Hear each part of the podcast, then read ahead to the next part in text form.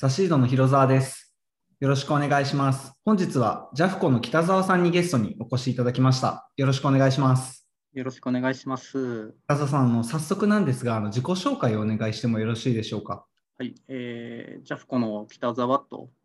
申します。あの、ジャフコの中で、特にあの国内投資ですね、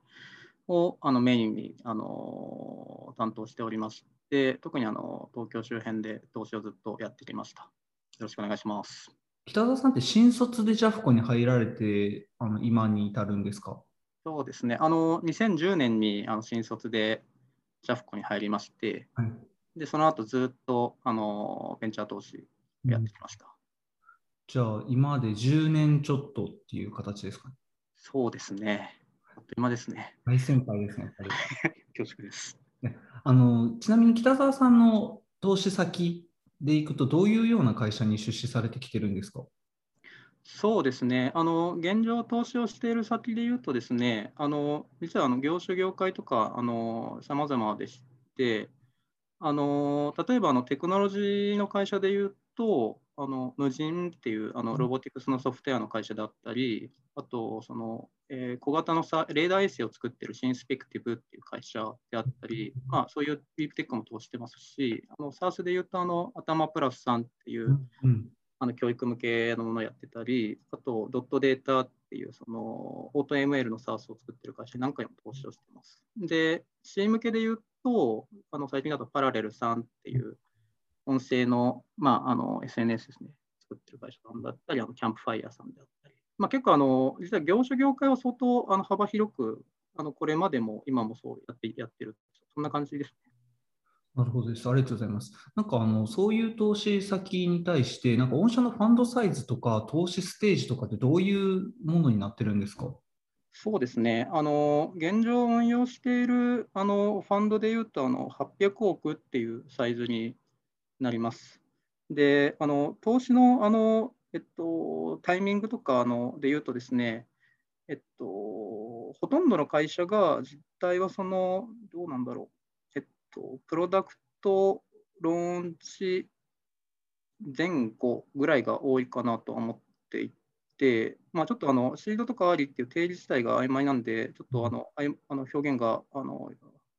曖昧曖昧になってしまいますけれども、比較的そのシードとかありみたいなステージが多いかなと思ってます。でただあの、あ、どうぞ。あ、プロダクトリリース前とかにも出資されるんですね。そうですね。あの、まあ、数で言うと、プロダクトローンチ後の方があの、多いですけれども、あのプロダクトローンチ前の会社とかもそれなりにあるかなと思います。大体どれぐらいの出資金額を投資されてるんですか？えっとですね、今で言うと、えっと、アベレージを取るとですね、ちょっとあの、年にもよるんですけれども、大体4から7ぐらいがアベレ年間のアベレージ1社あたりの平均かな。4から7億。はい、新規投資でですか？そうです。あ、結構大きいですね。なので、まあ、あのただ、あくまでも平均がその金額でして、あの小さいものでいうと数千万っていう金額もありますし、まあ、一方であの最初からあの十数億とか20億っていう金額で出している先もあります。なるほど。ちなみに御社に投資していただこうと思うと、どういうなんか投資意思決定のフローをたどることになるんですか？そうですね、まずあの意思決定の仕方で言うと、えっと、毎週あの投資委員会をやってますので、まあ、最終的にその投資委員会であの判断をするという形ではあるんですけれども、まあ、それに至るまでで言うとですね、あの投資、まあ、その会社さんにあのお邪魔させていただいているメンバーと、まあ、プラスアワース私のパートナーとか含めて、あのまあ事業のところでディスカッションとか、まあ、その政策のディスカッションとか、そこら辺の理解を深めさせていただいた上で、まあ、あのその内容で、まあ、双方あの納得合意できるよねって言ったら、まあ、そのまま投資委員会上げて、投資に至るという感じですね。結構あのシンプルな構造でして、投資委員会もあの基本1回とかですし、はい、ちなみにそれって最短出資、あの面談してからどれぐらいの期間で投資に至るのが通常なんですか？えっと、大体1般、平均で言うと多分2ヶ月ぐらいかなと思ってそんな早いんですか？はい。なので、まあ、ただちょっと各社さんによって状況当然違うので、ですし、あの理解をさせていただくポイントとかも結構違かったりもするので、あのなんだろう、比較的長く時間かけながらっていうパターンもありますし、今言ったその2ヶ月よりも全然短い期間であの意思決定をしている会社さんも多々あるという感じですね。なんかジャフコさんといえばファンドサイズも大きいし、メンバーもなんかすごいたくさんいるようなイメージだったんで、なんかこう投資までのプロセスとか結構重かったりとか長かったりするのかなと思ってたんですけど、そんなこともないんですね。そんなことないですね。あの組織の構造も結構シンプルに作っ非常にシンプルですし、はい、まあ、ファンドの構造も非常にシンプルですし、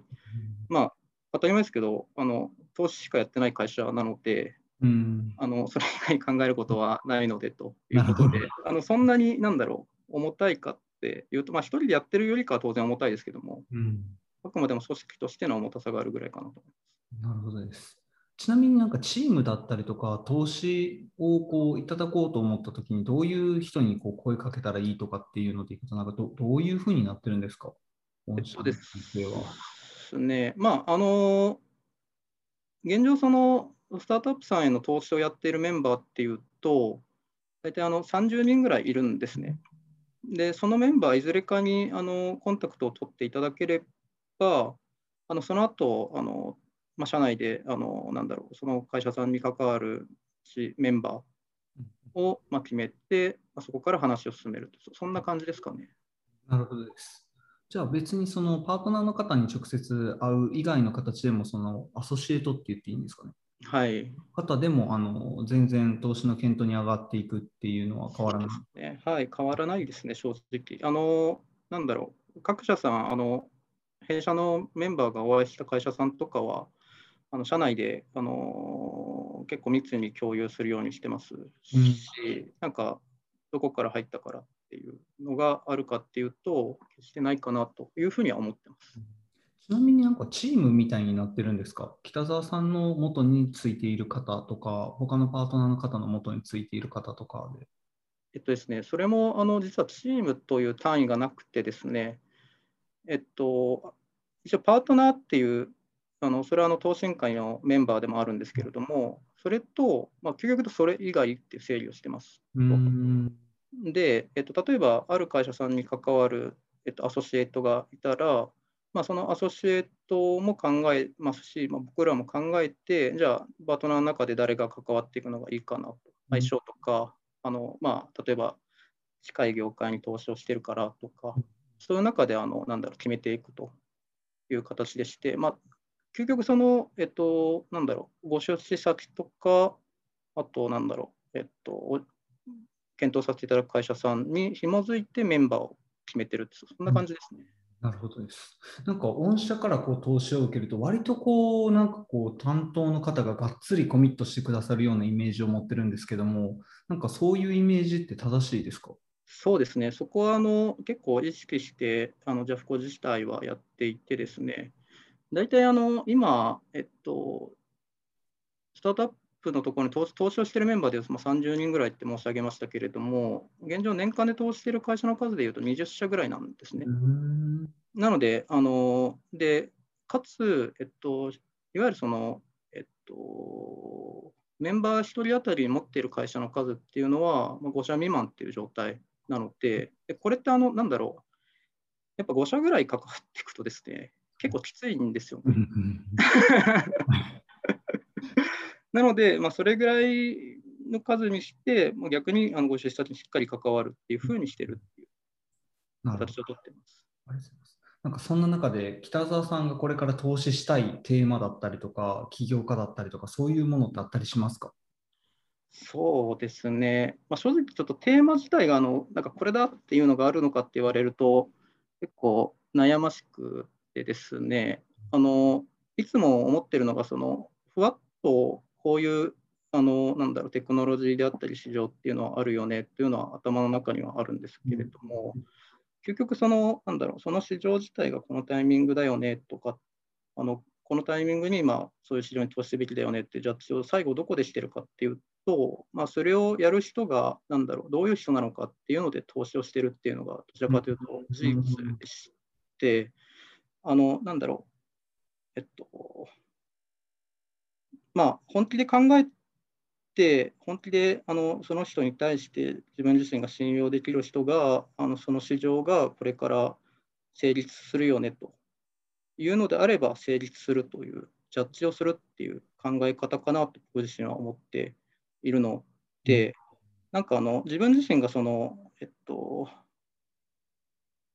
この市場だからあの絶対投資しますっていう領域を定めてるかっていうと、なんかそういう感じでもないかなと。で、じゃあその上でその曖昧なところでどういうところに投資をしたいんですかって言ったときには、まあ、あの実はちょっと、えっと、領域的にはちょっといろいろさまざまあるのですけれども、まあ、C だったら C で、あのこの環境下の中の、その、なんていうんですかね、